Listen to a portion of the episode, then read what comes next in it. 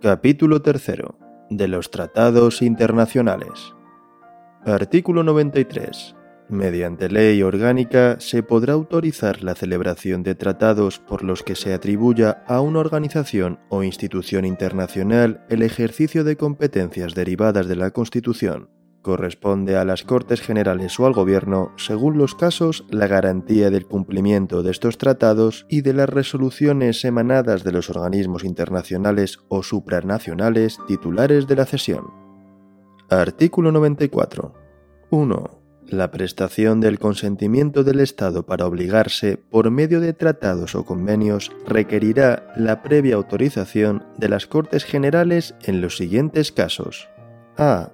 Tratados de carácter político.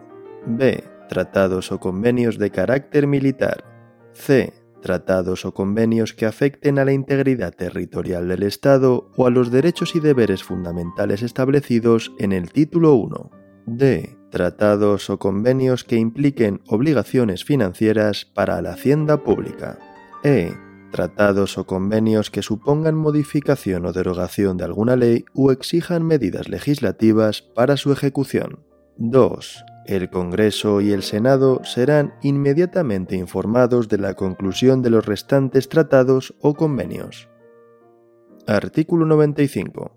1 la celebración de un tratado internacional que contenga estipulaciones contrarias a la Constitución exigirá la previa revisión constitucional. 2. El Gobierno o cualquiera de las cámaras puede requerir al Tribunal Constitucional para que declare si existe o no esa contradicción. Artículo 96. 1. Los tratados internacionales válidamente celebrados, una vez publicados y oficialmente en España, formarán parte del ordenamiento interno. Sus disposiciones solo podrán ser derogadas, modificadas o suspendidas en la forma prevista en los propios tratados o de acuerdo con las normas generales del derecho internacional. 2. Para la denuncia de los tratados y convenios internacionales se utilizará el mismo procedimiento previsto para su aprobación en el artículo 94.